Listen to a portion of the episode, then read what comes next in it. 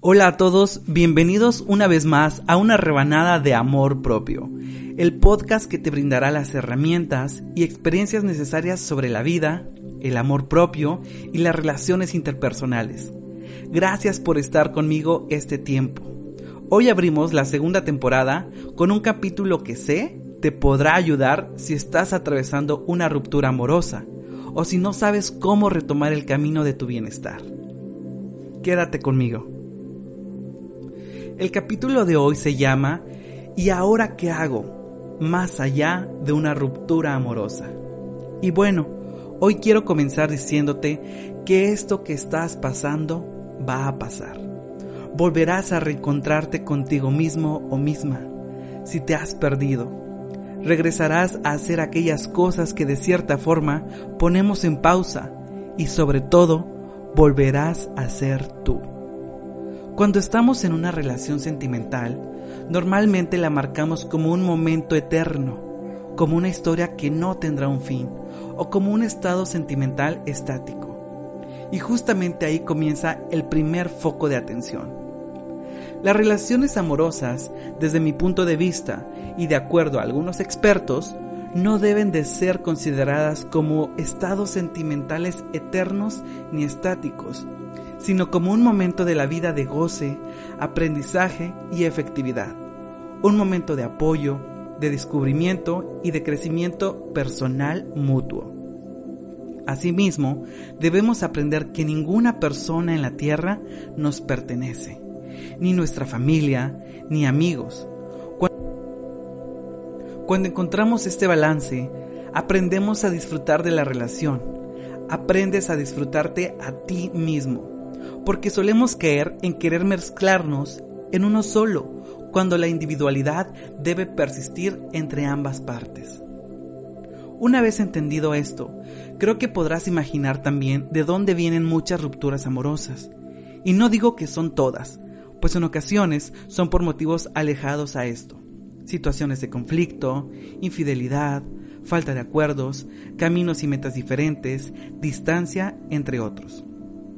Ahora, cuando rompemos con alguien, por las razones que sea, entramos automáticamente en un proceso de duelo. Y esto sucede no nada más con las parejas, es para todo tipo de pérdida en la vida. Primero entraremos en la etapa de negación. En esta etapa no logramos comprender lo que ha pasado con nuestra relación, no aceptamos y pueden llegar a surgir sentimientos de temor y choque emocional. Después continuamos con la ira. Aquí puede durar días, semanas o meses. Por eso el proceso de pérdida puede ser más fácil si se acompaña con terapia o con apoyo psicológico. Seguido de esto, pasamos por la negación. Aquí encontramos e intentamos más bien encontrar el significado de la ruptura. Posterior a esto, puede surgir un periodo de depresión, sentimientos difíciles, angustia, etc. Y por último, la aceptación, cuando el ser humano es capaz de comprender y aprender de la pérdida, como dice la palabra, a aceptar el proceso y la situación para poder continuar con su vida. Pero la pregunta aquí es, ¿y ahora qué hago? Podrá sonar fácil, pero realmente puede llegar a ser abrumador el atravesar por una ruptura amorosa.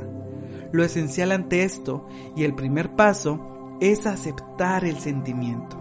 Así es, permítete sentir esas emociones que te hacen llorar, gritar o maldecir.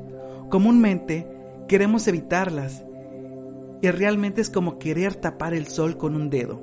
Debes ser consciente de tus emociones, déjalas fluir y verás que pronto comenzarás a sentirte mejor.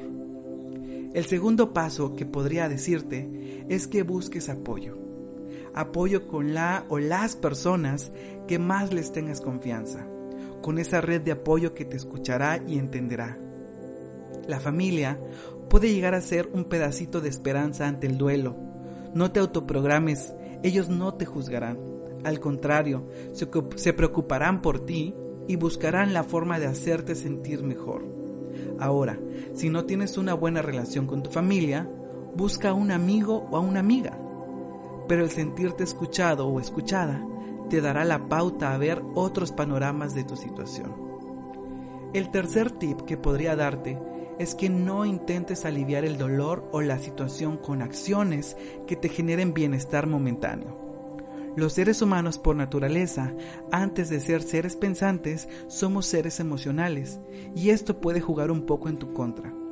Cuando manifestamos una emoción que es desagradable, buscaremos por cualquier modo eliminarla.